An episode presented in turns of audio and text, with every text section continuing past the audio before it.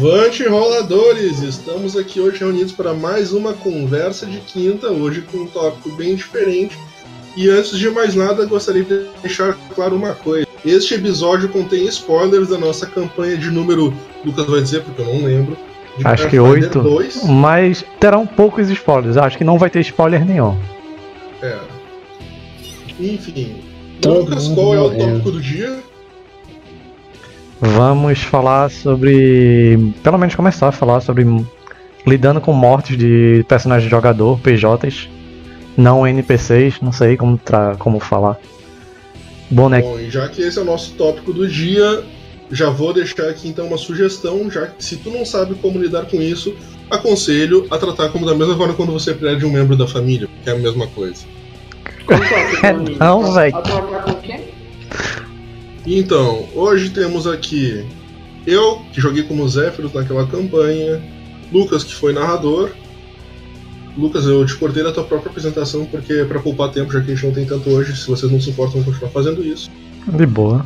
Temos o nosso querido Mirta Liniel, jogado por Adson. Hiro, foi o herói da campanha que foi jogado por Matheus. Peçanha, que foi jogado por Dryon. E Kojiro, spoiler alert, foi jogado por Jefferson, que tá um pouquinho salty ainda. Tá um pouquinho o quê? Salty. Não sei o que significa isso. Triggered. Tá com É, raiva. é, te, é termo de novela isso aí? Não. É, é que no português não tem, não tem a expressão salty. Let it go. É. Como diria o Não Frozen. tá em bom, tá com bom humor, não. Como se fosse. É, Luz Ultra! enfim. Como já foi dito, hoje vamos tratar como lidar com a perda de seu personagem. Jefferson, o que você está sentindo neste exato momento? Apresentou o Dryon. Né, velho? Normalmente Ah, dá aquela apatia que desconecta você da, da situação, sei lá. Esse é Aí depois você. Assim, de- depende de quanto você, você, você tá pego desprevenido, né? Eu já vi, eu já vi duas semanas me preparando pra morrer. Tem essa, né? Exato. Eu tô aqui no humor porque eu lido a tristeza dessa forma, não, mas porque eu já sabia que meu personagem estava morto. Beleza, então deixa eu tentar colocar um pouco de ordem. É, quando o cara cria o E personagem e tal. progresso.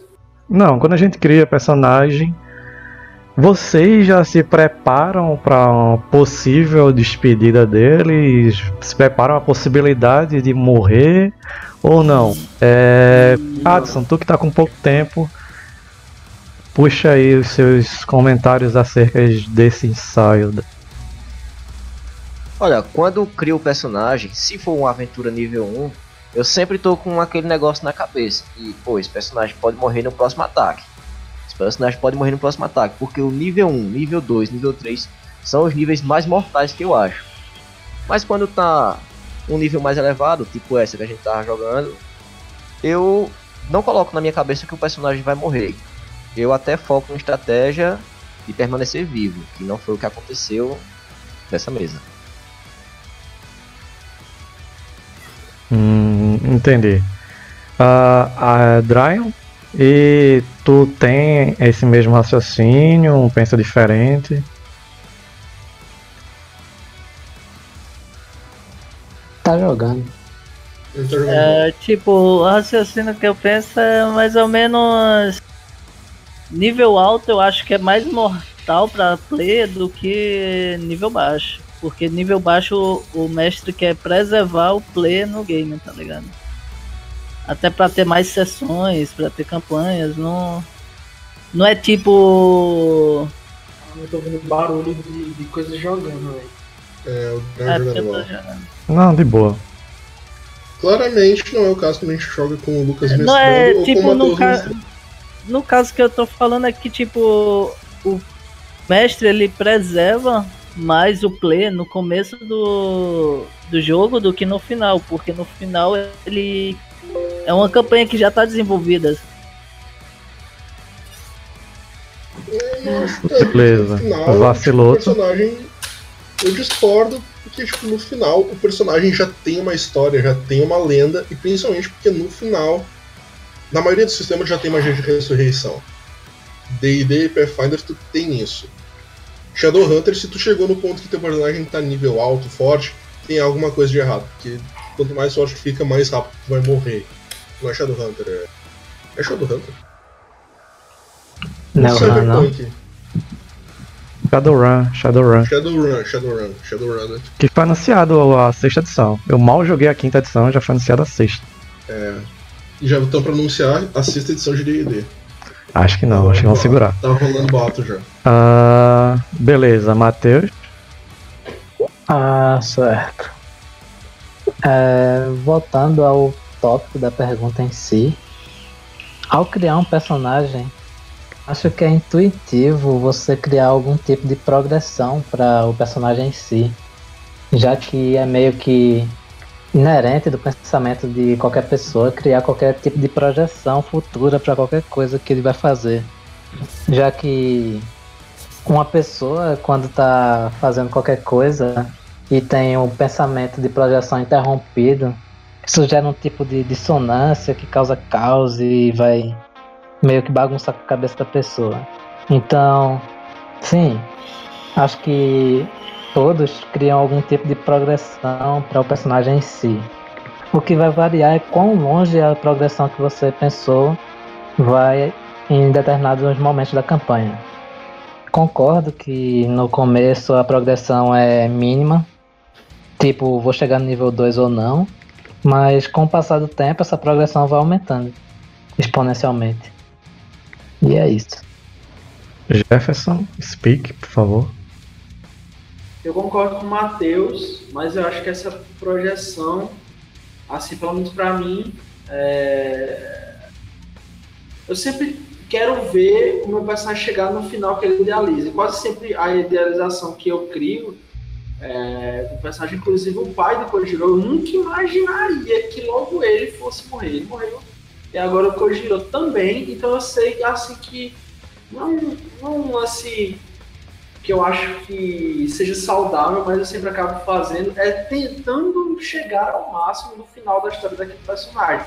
Isso eu não consigo, de fato, eu, eu concordo, é, é, por isso que eu concordo com o Matheus, eu acho dissonante com que, o que eu projetei para ele.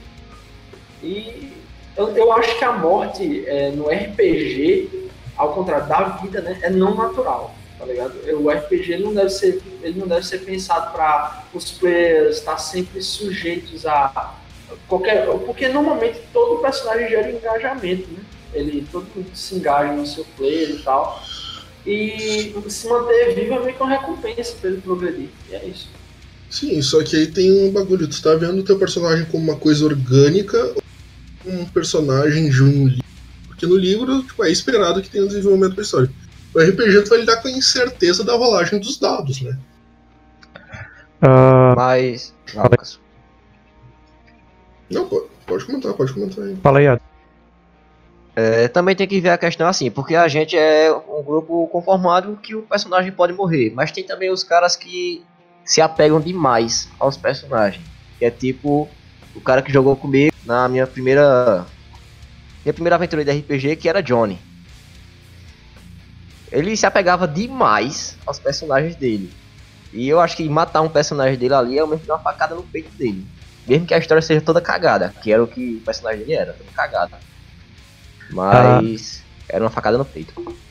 Deixa eu ver. Uma coisa que eu queria ressaltar também, que a maioria dos personagens que você mesmo cria, ele já nasce com uma coisa que a maioria dos personagens que quando a gente assiste um livro, ou assiste um livro, ou lê um livro, ou assiste um filme, tem que ganhar, que é a empatia.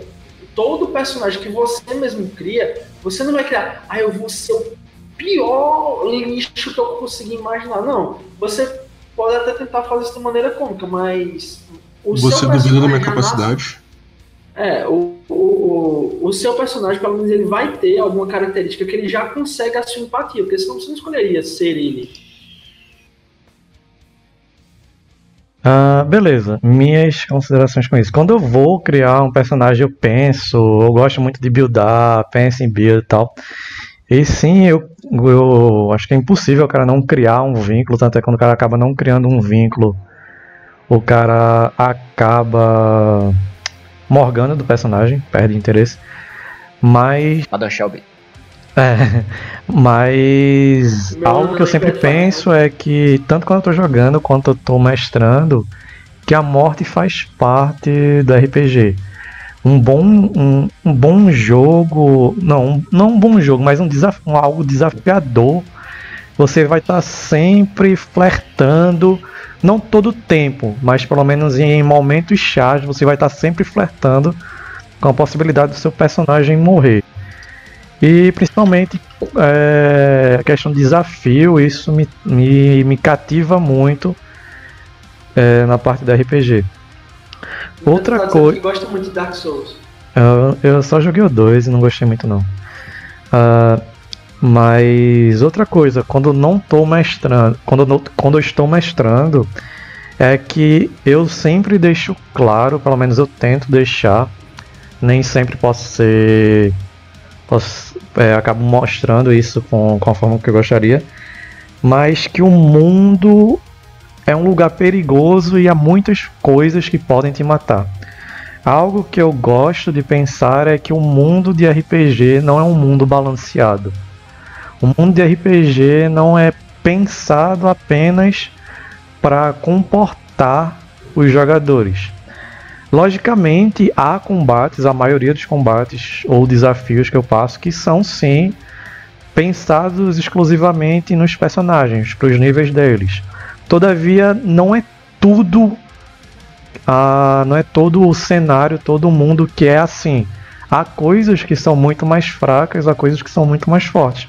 Tanto que quando a galera já começa a pegar um certo nível, 5, 6 pelo menos, eu deixo bem claro. É, NPCs sem relevância, personagens muito fracos, vocês não precisam rolar ataque, vocês não precisam. Vocês só precisam falar que matam, que atacam, que ele morre.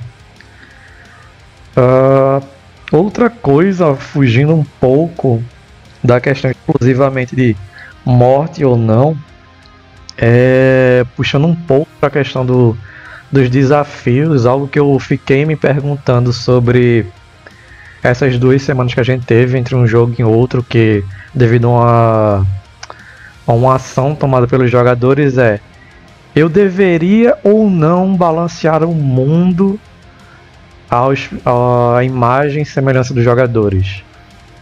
E essa.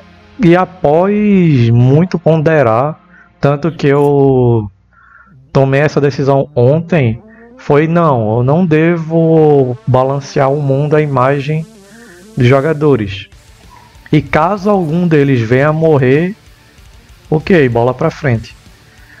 Desviando um pouco apenas da, da pergunta inicial que fora lançada, o que vocês acham quanto a balancear ou remodelar o mundo para ser sempre compatível com os jogadores, para evitar eventuais mortes?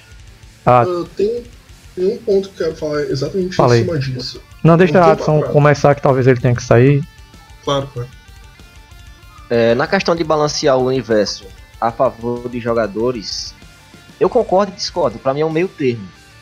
Pois no caso dessa aventura, tinha um cerco, mas estava bem explícito as pessoas que a gente iriam, e iríamos enfrentar. É, não era necessário entrar nesse combate, mas a gente optou por entrar. E você, eu creio que você fez certo em dar um tapa na cara dos personagens. Eu sou totalmente a favor e contra. É um, realmente é um meio termo. Quando tá explícito, ó, esse personagem é pica das galáxias. Vai querer ir. Beleza, aí é a questão do- dos jogadores. Mas o mestre tá informando a situação do universo. Aí vai de jogador para jogador. Vai, Vacilou, tu queria falar aí? Pode falar. Algum tempo atrás teve uma página de tirinha sobre RPG que publicou exatamente sobre esse questionamento, que era retratando os personagens. Eu notou quanto mais a gente vai adentro de uma dungeon, mais forte os bichos vão se tornando e a gente vai se tornando mais forte também. Não é meio estranho isso. No final acabava sendo um questionamento mais sobre classe e coisa assim. Mas é estranho no RPG quando tu tá progredindo. Ok, tu tá level 10, tu nunca mais vai lutar contra uma turba de goblins. Não faz muito sentido. O problema de goblins em vilas ainda existe, mas tu não lida mais com isso. Até o mangá Goblin Slayer retrata isso. O personagem principal fala: Eu lido com isso porque os outros aventureiros não lidam com isso. Então, tipo, às vezes a gente acaba tanto focando no balanceamento para manter a campanha em certo nível que parece que o mundo vai perdendo vários pontos que antes eram importantes e agora não fazem diferença nenhuma. É, Matheus, falar algo sobre? Tá certo. Balanceamento. Ah, não, acho que cada personagem, dependendo do nível de importância dele, ele deve ter o nível dele e tal. Porque senão vai tipo. Vai ser o mesmo que criar previsibilidade para o, o jogo. É o mesmo que eu ia assistir um filme, mas antes eu vou ver uma resenha e ver o spoiler do final. Pra ver o que acontece. Se eu gostar do que aconteceu, eu vou lá e vejo o filme que já tá todo na minha memória o que vai acontecer em cada parte. Se não, eu não vou ver o filme. Enfim, acho que esse tipo de característica é necessário para criar um, uma imprevisibilidade e, consequentemente, dar um flavorzinho a mais ao jogo. Jeff? É isso. É, Assim, eu, eu tava refletindo enquanto vocês estavam falando ainda. Eu realmente não tenho uma resposta é, 100% classificada sobre isso, assim, até pra mim mesmo. Eu, eu achei que eu concordaria com o lance de que deveria ser, ser balanceado, mas eu entendo que isso é necessário quando a experiência é videogame. E RPG talvez não seja necessário. Eu não sei, eu não, cheguei a um, um ponto propriamente definido quanto a isso. E eu, eu acho que acabo concordando mais com o Adson, que tem que ser um meio termo, porque eu volto sempre naquela regra. Você não joga RPG pra se sentir um merda o tempo todo. Você já tem a sua vida pra isso. Você joga RPG pra se sentir relevante, pra se sentir contribuindo no mundo, pra sentir que a sua ação naquele mundo ele modifica, ele converge através de você. E o, e o fato de você não precisar matar mais Goblin não significa dizer que esse problema perdeu a importância. Mas que você agora não é mais aquele personagem, você está progredindo historicamente para aquele sentido. E por isso que eu acho que combina mais com o videogame, esse lance de você adaptar o mundo aos jogadores, porque tudo no videogame tem que ser compelido para a diversão do player. A não ser que, obviamente, seja da filosofia do jogo, tratar também de decepção e perda, e fique melhor para atravessar isso aqui. E eu tava pensando muito no Zelda? Breath of the Wild. E diz assim, ó, você pode ir pro último mestre agora. Você acabou de começar, mas você pode ir pro último mestre agora. Você deve? Não. Você deve ficar mais forte? Deve. Mas a opção tá aqui, naquela porta. E quase todas as pessoas que começaram a jogar o jogo tentaram fazer isso. Ou seja, se existe a opção, se existe esse lance assim, que tipo, o mestre diz assim, ó, aqui é um desafio. É diferente ele dizer, aqui é a morte certa. Entendeu? Aqui é um desafio, você pode vencer esse desafio. E, e outra é, aqui é a morte certa, porque esse NPC, ele é relevante. Aí vai depender muito de como cada pessoa quer contar a sua história, como ele quer deixar os players se verem nesse mundo, se o mundo vai ver mais como heróicos, ou, ou são os caras que estão lá para fazer as coisas deles, se eles são mais anti-heróis e. Enfim, eu não tenho uma resposta definida não. Não, beleza. Ah, outro, outro questionamento que me surgiu aqui enquanto tu, Jefferson também tava, tava conversando. É. Beleza, há, há desafios que, que existem, até tomando como exemplo esse jogo aí do Zelda. Eu não, não joguei, eu não gosto de Zelda. Sai da minha chamada. É porque não, não, não é, eu não gosto. Eu joguei um de 64, acho que o Ocarina of Time. E eu não achei legal. Mas não, não, não tenho o que falar sobre isso. Enfim, mas beleza.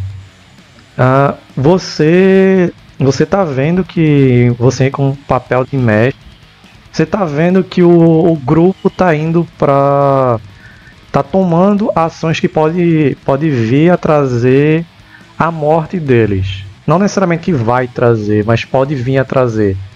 Vocês acham que que o cara deve deixar que as ações falem mais alto ou que o cara deve aliviar ou ou trocar alguma coisa ou roubar entre aspas a favor dos jogadores.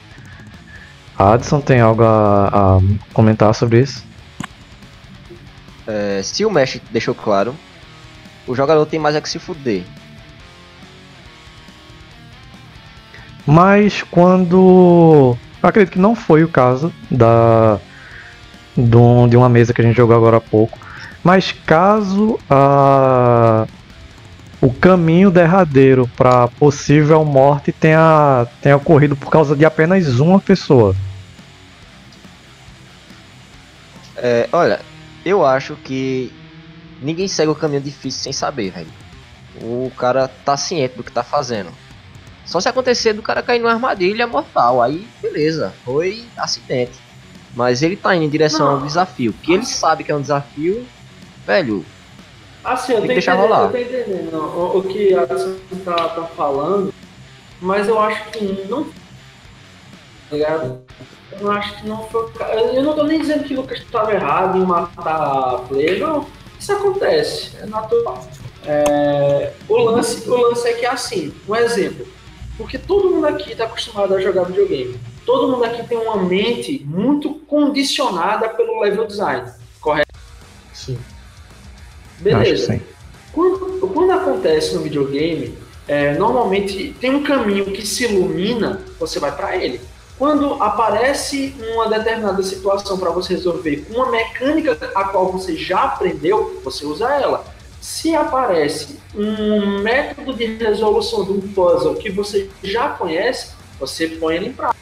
Se aparece um NPC, aparece um vilão ou um boss em um determinado ponto em que você tá no jogo, em geral, porque assim, você não enfrenta o Copa na primeira fase do Mario, por exemplo. Ele, ele vai aparecer quando for a hora dele aparecer. E se ele apareceu, é um sinal, claro, de game designer, né? Um sinal, ó, essa é uma janela de oportunidade. Você pode fazer isso. Isso aqui é uma opção para você. Essa opção aqui está aqui na sua frente. Você vai optar por ela, entendeu? É, é como se fosse assim, quando você está andando no mundo de Skyrim, por exemplo, aí você vê um, um cara lá longe andando, é, correndo, sozinho. Diz, ó, tem um cara lá longe andando, correndo sozinho. Ele vai te dar uma missão, que é justamente uma missão que você consegue fazer naquele level, porque ele apareceu justamente para você, porque você estava naquele level. Tá entendendo? É como se fosse uma janela de oportunidade que aparece para você no momento em que você está preparado para lidar com aquele desafio. É isso que eu estou querendo dizer e é por isso que eu acho que é assim. É, eu não acho que por isso e só por ele tomar esse caminho ele deveria se fuder, sabe? Que para mim foi o que pareceu e por isso que acabou gerando esse problema aí. Mas nesse caso que eu falo, é, no mundo de RPG, roleplay, você sempre tem mais de uma opção. É como eu disse, você sempre tá ciente do que você tá fazendo. Se aparece um NPC, do mesmo jeito que Skyrim, pô, você tá passando ali, tem um gigante. Você vai lá nele, ele tá ali, você pode ir lá se eu, você quiser. Mas tem que ir pra pegar jogo, pô. É eu a maneira mais fácil. discordar um pouco? Pode. Porque, tipo, eu achei o seguinte, a missão que foi passada para mim, pro meu personagem, foi que ele deveria ir lá enfrentar aquela aquele NPC, tá ligado? E tipo, eu me juntei ao grupo, o pessoal tava querendo enfrentar o NPC, eu simplesmente fui, eu fui guiado aí até aí. É uma janela de oportunidade. É por isso que eu disse, a gente praticamente, pelo, só pela narrativa que a gente criou para os próprios personagens da gente, já compelia a gente aí. Parecia mais uma janela de oportunidade, não parecia um, um, uma possibilidade, isso é um desafio. Ah, façam, vamos, é agora é a hora. Se não for agora, que, que hora será? Entendeu?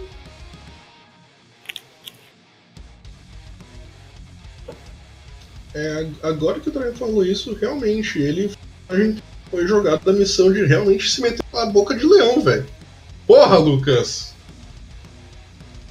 Eu não joguei ninguém, missão nenhuma. Jogou sim, você Sim, jogou Não, de Dryon, de Dryon eu admito. Eu compelei praticamente Dryon a aceitar aquilo que o grupo queria nessa ocasião. Tanto é que de Dryon, quando vocês virem o vídeo, vão entender que até pedi desculpa a Dryon que a, o grupo tinha uma decisão a tomar, tinha algumas decisões a tomarem. Eu esperei para ver qual era a decisão do grupo. Uma vez o grupo tendo tomado essa dec- decisão, eu moldei é, a, a entrada de Dryon para ficar condizente com a decisão que o grupo tomou. Tanto é que, infelizmente, Dryon na, quando o Dryon entrou na mesa, ele entrou com mais de uma hora, uma hora e meia de jogo já.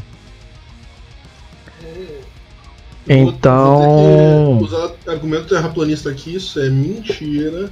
A discussão só. ah, o debate só aconteceu depois que o Dragon entrou. O Lucas tá editando, ele é um globalista safado. Se eu tivesse coragem, eu editaria. Mas enfim, mudando aí de, de debatedores, Matheus, quer comentar algo? Era qual a pergunta? Ah. É, a gente dá, a gente tem essa mania de sair tangenciando. Era relacionado a. O player vê que tá indo pra uma morte. deve roubar pros players. É, sim, basicamente isso. Ah, tá. Assim, vamos lá. Eu concordo em parte com o que Jefferson disse. Por quê? Ah, vamos dizer que você está lá jogando seu. Um jogo que eu vou usar como exemplo. Talvez nem todos conheçam. Acho que. Sim, não sei. Talvez. É Dragon Age. Eu joguei pouco o jogo. Mas tem uma parte nele que é possível ao jogador que tá seguindo a missão principal lá, se ele devagar um pouco para um dos caminhos, de um dos caminhos principais, ele encontra um pequeno deserto. Logo na entrada do deserto ele vê um dragãozinho. Chega lá, vou dar uma porrada no dragãozinho. O dragãozinho dá uma lapada, derrota dois capangaceiros e deixa com 10 de HP. Você fala o quê? Sai correndo. O meu ponto é, Nesse momento, o jogo, em vez de jogar um, um enxame de dragãozinhos, ele manda só um pra te humilhar e ele dá o caminho de você voltar. Eu acho que quando não é a hora derradeira de enfrentar o bicho, talvez deva existir uma forma de o cara, eita, deu merda aqui e não é a hora de enfrentar esse bicho realmente. Vou dar o pé. No entanto, isso depende da opção do criador. Porque vamos agora para outro jogo. Chrono Trigger. Você está lá, chegou nos fins dos tempos. Melhor jogo do mundo. Pois é, foi eleito vai- de novo vai aí Nintendo. como 10, um dos 10 jogos mais, mais queridos pelos japoneses aí, no mês passado. O japonês tá errado, já começa por aí. Mas eles criaram Chrono Trigger, então tem muitos pontos a favor. Encerro meu argumento. Eu devo começar pelos pontos pô, eles errados. são os pais do game design também. Ah, É. Outra Enfim, continuidade Enfim. No, no argumento aí. Chrono Trigger. Você chega lá, tem o lixeirinho, que leva você direto ao Lavos. E tem o carinha da bolha, que vai dizer, ó, essa merda aí desse lixeirinho aí, entra não. Tu entrar aí, moral, tu vai enfrentar aquele bicho da estrela. No, por outro lado, tá vendo essa porta aí? Essa porta aí te vai dar alguns poderes que vai possibilitar tu avançar no jogo e quem sabe depois tu entra nessa lixeirinha. Mas agora é uma péssima ideia. Essa é uma das opções que o criador pode utilizar aí. E é isso que eu acho. Eu acho que dependendo do que o cara tá querendo levar, deve ter uma fuga. Mas dependendo não, se o cara quiser ver que o grupo realmente quer isso, não quer fugir nem a pau, já, o cara já falou na cara dele, ó, o bicho aí é nível 9-9, tu tá nível 11 aí, tu vai levar um pau. Não é melhor ir não. O cara, não quer saber, pega esses dois 9-9 aí, soca um no cu do outro e eu vou matar os dois. Aí nesse momento aí o cara, é, beleza. Tem que escolher, acabou, ok. Ah, Só deixa eu. fala aí, fala aí. Um bagulho que não pode rolar. ah, eu vou dar um spoiler de Sherlock Holmes, se alguém aqui não viu ainda e quiser ver, por favor. Filme ou livro? Você avisou dos spoilers no, no começo. Você Tem avisou- spoiler! É, é verdade. Da série do Benedict Cumberbatch. Tem um episódio que eu, eu não acompanho a série, eu apenas vi um cara fazendo uma análise de que a série deu alguns problemas na última temporada. E o bagulho que aconteceu foi o seguinte, tipo, não deu nenhum indício de que, que seria, como é que iria desenrolar, e no final só deu assim. um Tipo, ah, descobriu que era o assassino e tinha uma, tinha uma escuta dentro de uma bengala que em nenhum momento deu a entender que tinha sido colocada. O que, que isso é? Um Deus Ex Machina. E cara, tipo, Deus Ex Machina é muito quebra-clima dependendo da situação. Essa foi uma situação que ficou uma merda. E cara, tipo, se isso se torna frequente no RPG, fica muito chato também. É quase tão Ninguém- chato ninguém- quando tu. Ninguém gosta de um Deus Ex Machina, na verdade é essa. Ah, Tem algumas situações que chega a ser legal, quando dá algum bagulho muito foda, dá uma descrição tão foda que se torna bom. Mas aí quando é tirei do cu foi. Não tem museu de outra Eu, forma. eu voei na- nas costas de um Sasquatch, pra você ter uma ideia. Esse Não é foi o, não foi o, de, o Deus Ex Machina naquela coisa. Eu falei, véi, só 20. Só 20 aí. E rolou 20, não tem o que fazer. Aí o Sasquatch, né, que tava presente em toda a campanha, a gente falando sobre ele, ele veio, me salvou e saiu voando nas costas dele. Ah, uma coisa que o Matheus falou que eu acho que é, que é um questionamento relevante.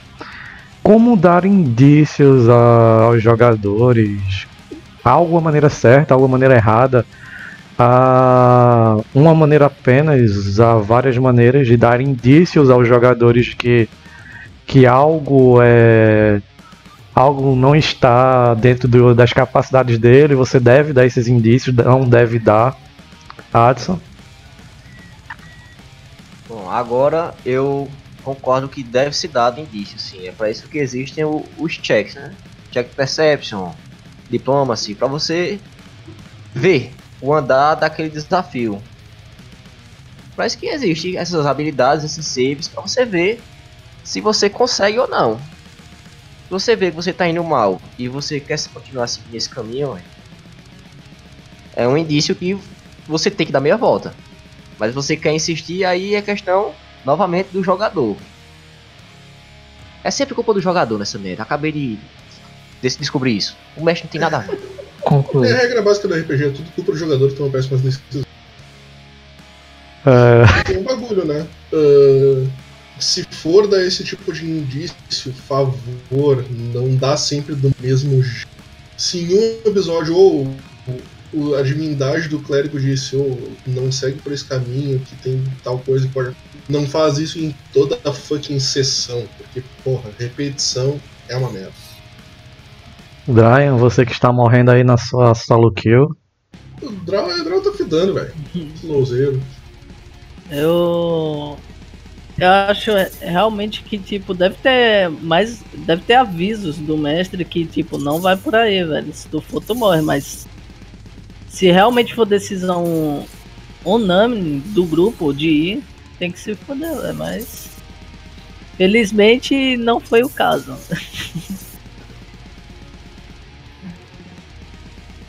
Gerson? É, o meu vai acabar repetindo a mesma coisa que eu já tinha falado antes. Que eu acho que é muito necessário, primeiro, o mestre ele respeitar o, o- a história do player, né? A histó- é, o lance da história do player, ela é a, a, a se não as histórias principais do mundo deveriam ser, tá ligado? É, é assim que o mestre tem que tratar a, a história do- do- dos players. Não porque eu quero dizer que, ah, não. aí- Mais uma vez, todo mundo joga RPG para se sentir mais heróico, mais forte. É a fantasia de poder, é a fantasia de escapismo. É lance- Você não joga videogame pra caralho, velho, vou jogar esse jogo aqui em que eu crio um personagem que ele só fica. é, Tudo que eu faço eu morro. tudo que eu faço é louco. Tanto é que tem um lance no game design, mais ou menos, puxando. É, game design. Não, eu ia falar do Alien Isolation, que a galera diz que a pior crítica que você pode fazer para um jogo de terror é uma criatura que realmente mata o, o personagem.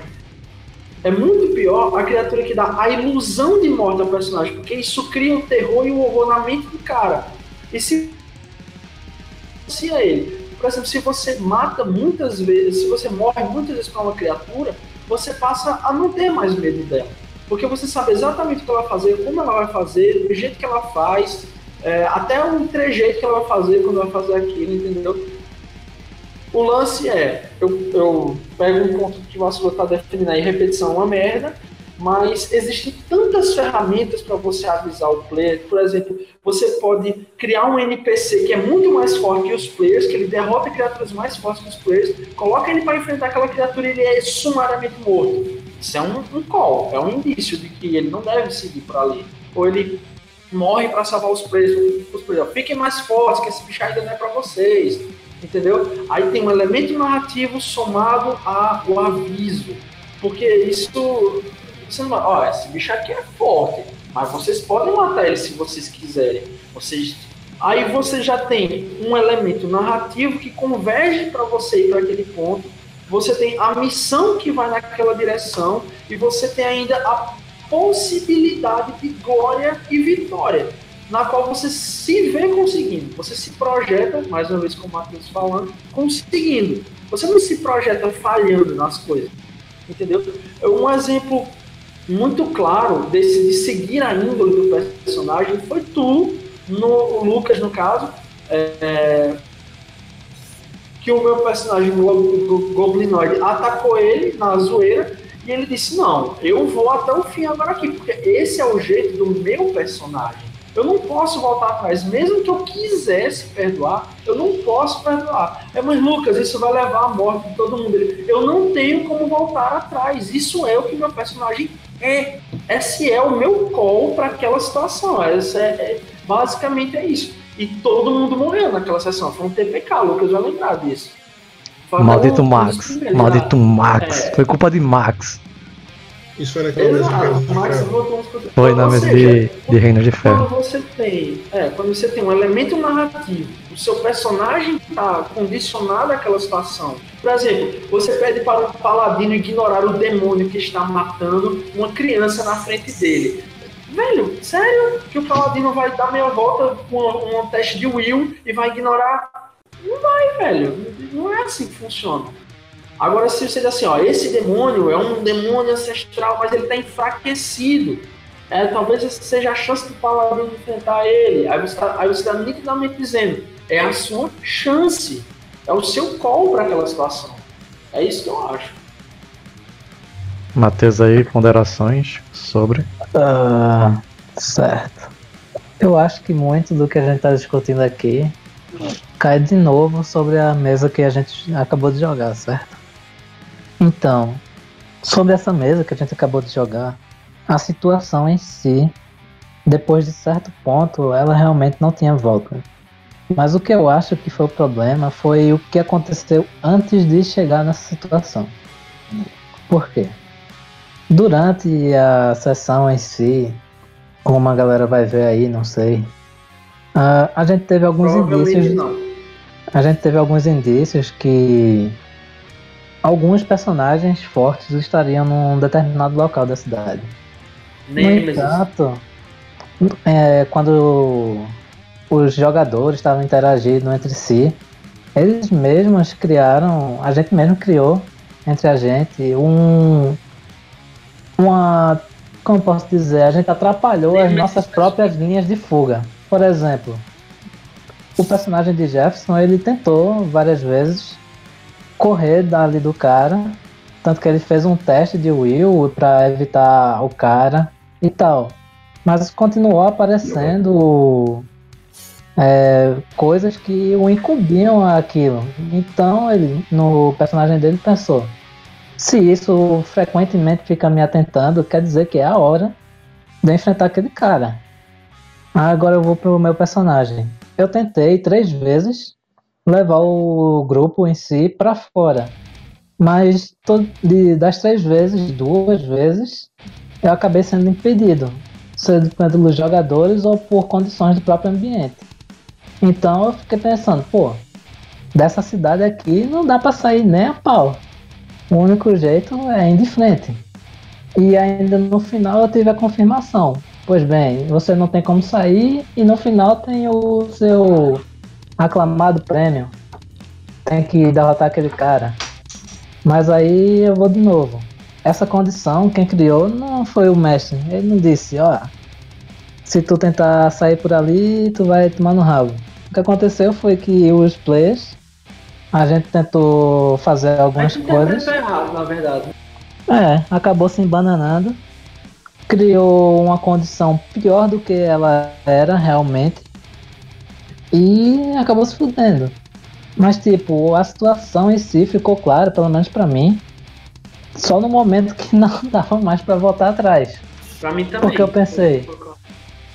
Tipo, a gente vai enfrentar o Danzolo. Tranquilo. Provavelmente um dos súditos da Lady Úrsula. Eu, beleza. Danzou deve ter o mesmo nível de poder da Úrsula. Então vai ser difícil pra caramba, mas cinco caras contra um, eu acho que dá. Mas aí, no momento que a gente chegou lá e tinha um ambiente estéreo, eu disse, fudeu meu velho. Aqui ninguém sai vivo não. Por quê? Eu já tinha tido a experiência de enfrentar a Úrsula antigamente, no começo. E eu me lembrava ainda de- do terror que era o personagem em si. Então, nesse o ponto de volta já não existe mais. O meu personagem, pela índole dele, como o Jefferson tinha acabado é, de falar, os personagens eles têm uma índole que eles seguem, eles têm um, um modus operandi que não dá pra você mudar. Então, naquele momento, eu sabia que meu personagem teria que enfrentar a Lady Ursula. E foi isso, deu merda. Acabou, vamos criar outro personagem mais forte e vamos matar os bichos. É isso, bola pra frente. Ah, minhas considerações sobre isso é. Cara, é algo que eu realmente não sei se eu faço da maneira correta, mas tem muita coisa que eu tento ficar dando alguns indícios. Ah, quanto, é, principalmente através de cheques, principalmente em cheques de perception, que apenas uma outra pessoa eu peço para fazer especificamente informações que eu tento passar para apenas um dos jogadores. Ah, na mesa em específico tem algumas informações que eu, que eu passei, deixei no ar apenas pro, personagem de Vaciloto algumas vezes. Talvez ele pegue porque musiquinha aí japonesa. É, porque, não sei, cansaço mesmo, a gente joga muitas horas seguidas.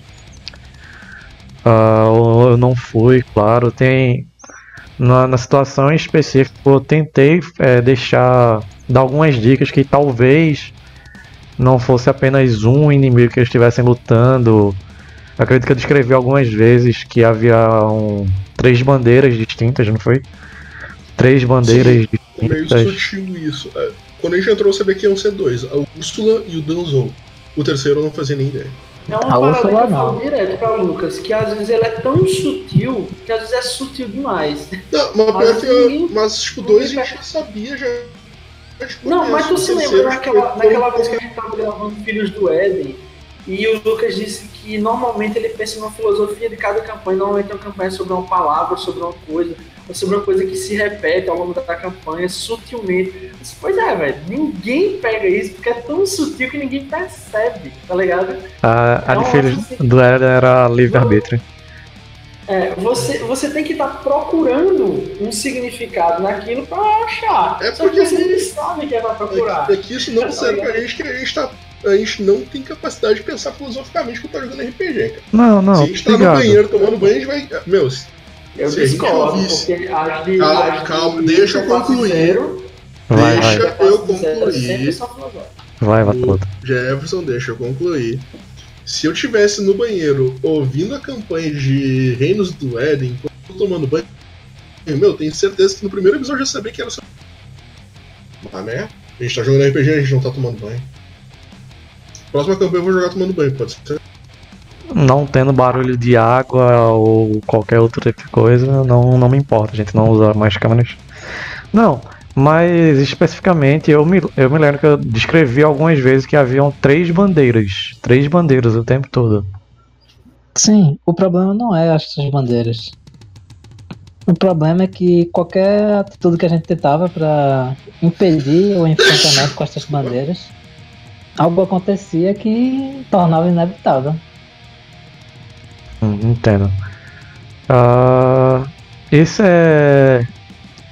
Agora, fazendo outra pergunta, beleza, a gente verificou que é interessante que, que sejam dados dicas, indícios, enfim, sobre possíveis problemas que sejam grandes demais ou eventuais problemas que ocorram. Ah, morte, mas a morte do, de um personagem, a morte de um personagem do jogador. Morte do mestre. Hã? Eu pensei que ia dizer morte do mestre. Ei, não é me mata, por trágico, favor. cara. Não, mas a, a morte de um, de um personagem do jogador pode trazer maior engajamento à mesa ou não?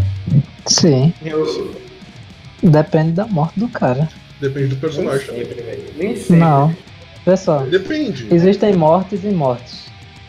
Nessa mesma campanha, na primeira temporada, a morte do personagem de Dio, o Toruki, foi uma morte que fez com que o grupo engajasse ainda mais na campanha.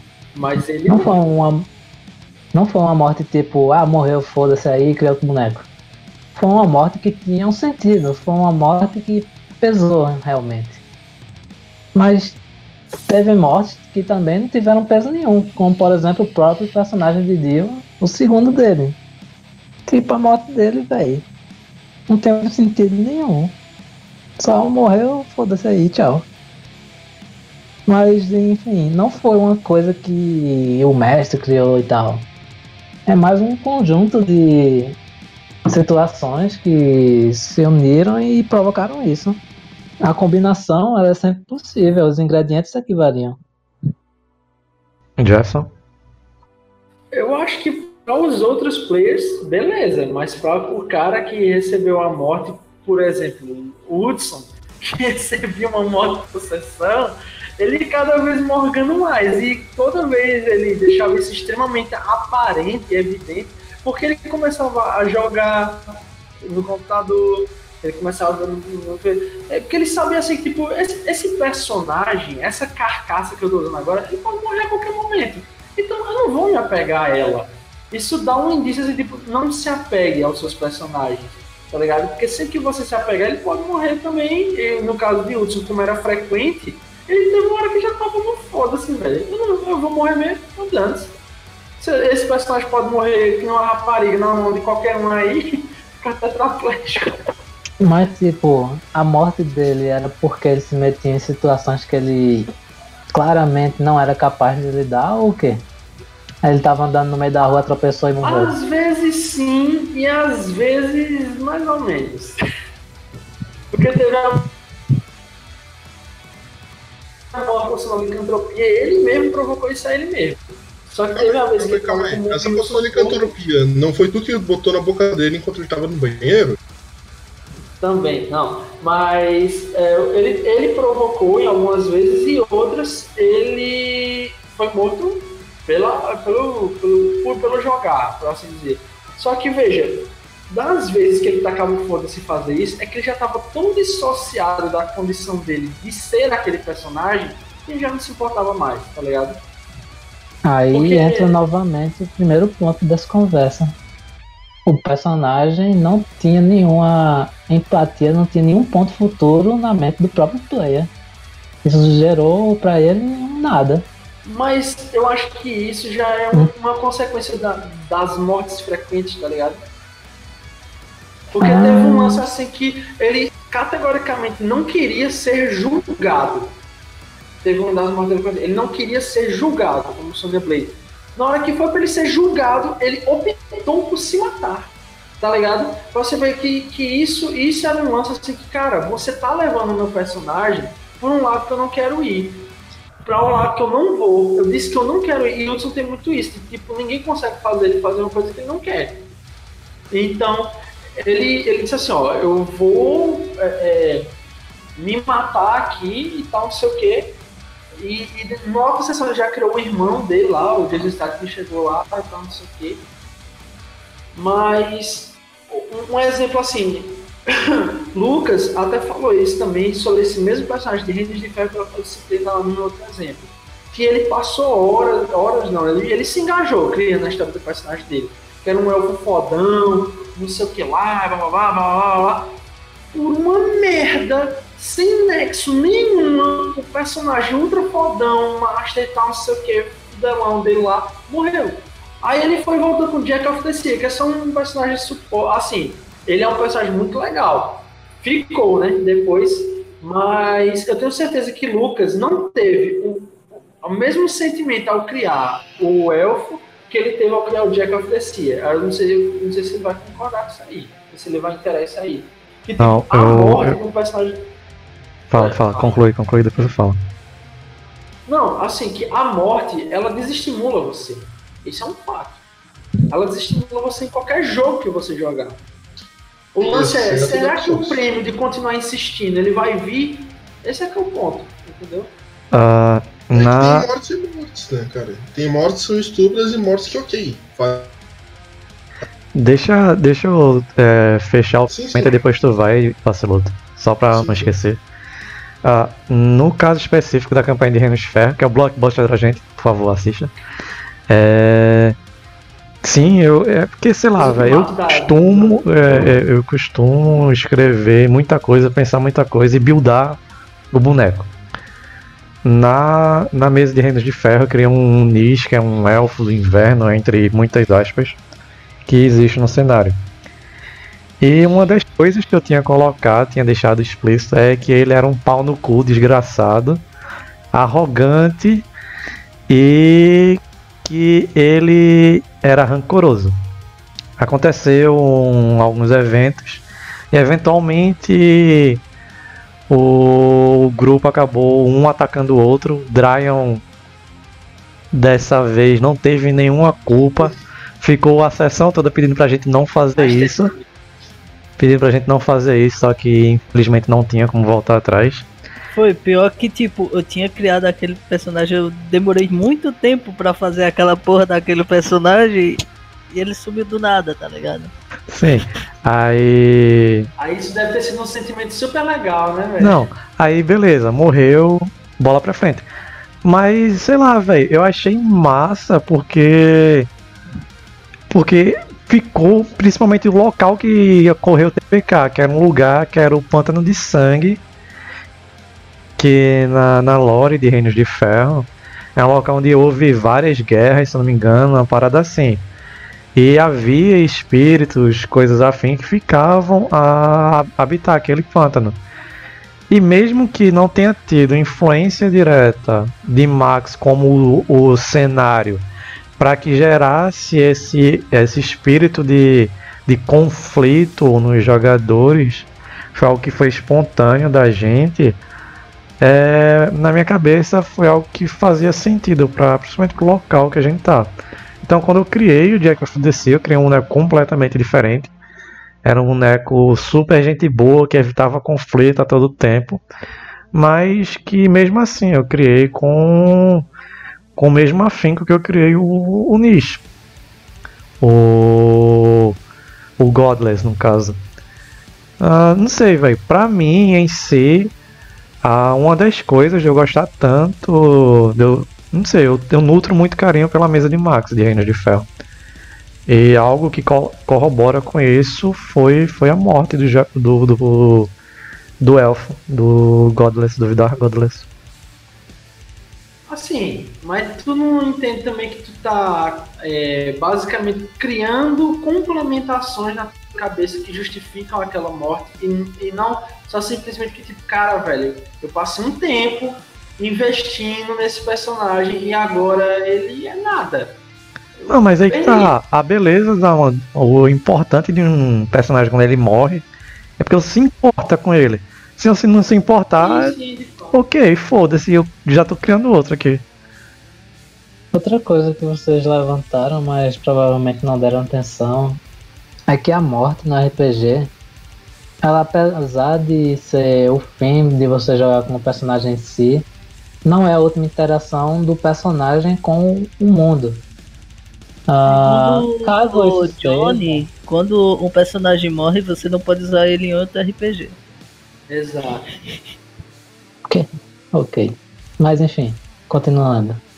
Ah, se um personagem ele tem a morte dele e a morte dele não teve nenhuma significância, assim como a vida dele não teve nenhuma significância, isso torna um personagem sim insignificante, assim como o seu esforço com ele. Isso gera frustração. No entanto, se você gera empatia com empatia com o seu personagem você cria ele e ele vai na vida dele ou na morte dele ter alguma significância para o universo em si, isso mostra que seu esforço não foi um esforço vazio. Pô, que aquele que- negócio ali valeu alguma pena, a pena. Matheus, o pior é que em Reinos de Ferro, o meu personagem não tava nem envolvido e ele acabou morrendo só porque o mestre disse, ah, foda-se, vou matar todo mundo, já que deram TPK, tá ligado? Mas é então, Max, nesse né, caso aí, Max pra é- você não é serviu assim pra nada. No seu caso, não serviu pra pior é nada. que O seu O meu personagem. personagem Lollipop Dark, pô, era o melhor Eita, personagem. nome horrível, doido. Esquecido. Era o melhor personagem de Reinos de Ferro e ainda é. Ele era a porra de um Scorn, que pra quem não sabe é praticamente a raça do Baraka, os Tarkatans do Mortal Kombat. Então, nesse caso aí, o pra- teu personagem não gerou nenhuma significância pós ou durante a vida. Por isso que foi uma, uma experiência ruim. O melhor, tipo, e o melhor pet de todos os tempos era o Bodybuild, pô. Bodybuilder era muito mais forte que a gente, velho. Caralho. É a vida de todo druida é, é, é o pet ser mais É, forte é tomar é, sombra do pet. Ma- Mas só pra falar do, daquilo que eu tinha dito antes, tipo, existem mortes que são. que fazem, tipo, algum sentido pra história. Tipo, como todo mundo que já ouviu vários nossos podcasts aqui, coisas do gênero, sabe? Eu tô há mais de um ano numa campanha de DD de que a gente tá jogando a Trovão do Rei da Tempestade. A gente tá finalmente no final, foram umas três sessões pra acabar, mas como a gente é um ótimo grupo, a gente não consegue se organizar pra jogar. Enfim. É, Isso, isso é um sonho que eu tenho, é tipo, passar mais de três meses jogando uma mesa, tá ligado? Oh, tem que dizer, não foi fácil, a gente já teve seis jogadores, só tem quatro e vai ainda assim. Pronto, eu vou dizer uma coisa. Tá, o Lucas não é um mestre que narra, narra mais do que três meses. Ele sempre quer trocar Ah, de é que aí é por, é por temporadas. Enfim, quando, num dos combates no, do final, na metade pro final da campanha, aconteceu a primeira morte real de um personagem chegar e morrer. Cara, aquilo ali foi muito importante pra campanha. Porque até aquele momento, cara, a gente já tinha passado por perrengue, a gente já tinha enfrentado dragão e se fudido pra caralho. Um aliado nosso que é muito foda em Fire, que é o Harsh, que quem conhece o cenário de Forgotten Realms sabe que é um cara foda pra caralho. Morreu nas garras de Inrith, que é um dragão lendário do caralho. Um caralhau de merda. Sempre, sabe quando tá sempre ali só no pelinho de Xana pra morrer? Falta só um pelinho de Xana e tu morre. Mas aí chegou um combate contra. Não vou lembrar o nome do Lorde, Lorde dos Gigantes de Fogo. Pá! O nosso clérigo morreu. Cara, aquilo ali. Aquele combate ali foi derradeiro pra gente lembrar que o nosso personagem é mortal. Que a gente não é a porra do super-homem que a gente não vai morrer. E, velho, foi foda. Teve uma, uma das cenas mais fodas que eu já vi em toda a sessão. Betinho está ouvindo isso, tá de parabéns. que Aquela, aquela parte do Crab, que é o nosso clérigo, conversando com o deus dele, foi foda pra caralho. Então tem mortes que são boas. É, em pelo visto, as mortes que são boas sempre são vistas na perspectiva de quem vê a morte dos outros, mas quem sofre a morte precisa, como o Matheus falou, de ter pelo menos o significado. É, Saber que a sua morte não foi em vão. é D&D, cara. A gente ressuscitou ele. É, Tá achando- Isso é algo tá que eu, que eu acho frustrante pra porra, velho. Ressurreição, não, não curto. Não curto achando de é jeito nenhum. Tá achando que é o quê? É, uma, coisa, uma coisa é você. Uma coisa é, é matar o personagem no primeiro episódio, e outra coisa é você matar o Nerd Stark no final da, da primeira temporada. Depois que você já se apegou e achou que ele era o principal da campanha. da- Exato. da série. Aí põe a Brie Larson pra Só fazer que um aí- papel de merda. Só que aí, veja, tem um bilhão de desdobramentos daquela morte lá. Mas a morte do personagem da da RPG, às vezes, não tem nenhuma, entendeu? Aí É. não é tão recompensador assim. É aquilo que eu disse, tem mortes e mortes. Tem mortes boas, tem mortes É, boas. sim, sim, eu tô concordando. Eu só tô acrescentando Sim, sim. Enfim, meus dois centavos. pra, pra gente não se alongar muito, ah, o horário já vai passando. Vamos para as considerações finais sobre morte de jogadores. Dryan, suas considerações finais. Minhas considerações finais é se alguém mora na cidade de Souza, na Paraíba, por favor procure Lucas e dê um cacete. Caralho, Dryan. Oferece alguma coisa, pô, pra, pra pelo menos incentivar os caras Oferece que tá aí. no teu bolso, tem chance de valer mais mesmo. Eu vou oferecer aqui o. Ele vai ser inscrito no, no canal Prime, tá ligado? Vai ser um Prime. vai-.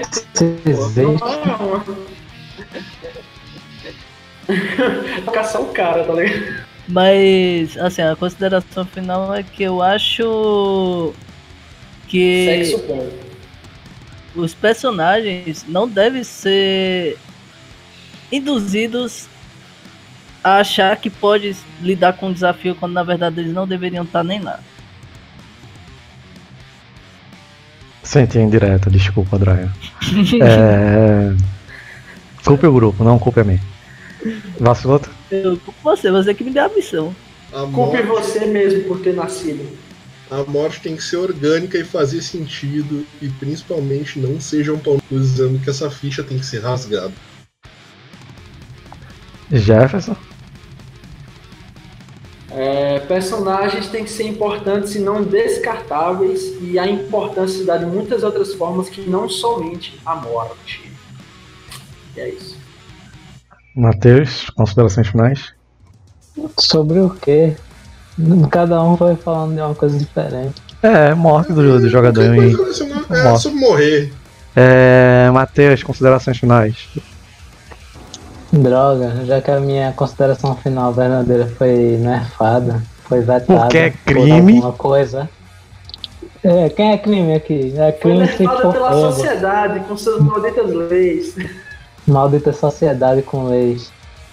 Enfim, a, a morte ela, do personagem, ela é necessária às vezes, então é isso. Às vezes se morre, às vezes se vive. O importante é combate. As minhas considerações finais é. Ah, não sei. Que não, não fazer isso de maneira leviana a morte de, de- de jogadores. De jogadores não, personagens. Dos personagens dos jogadores. Hora ou outra vai acontecer, acho que faz parte. Acho que é importante o cara. Não a cada passo que o personagem dá ter a morte eminente pairando sobre sua cabeça. Logicamente, há cenários que isso é necessário, mas de modo geral, acho que o tempo todo não, não, é, não é interessante, não é legal. Todavia, há momentos em que a sensação de mortalidade contribui muito com o jogo.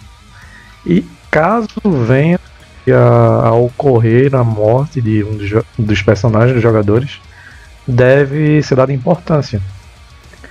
Ah, e minhas palavras finais é que ressurreição e reencarnação em jogos de RPG é bosta.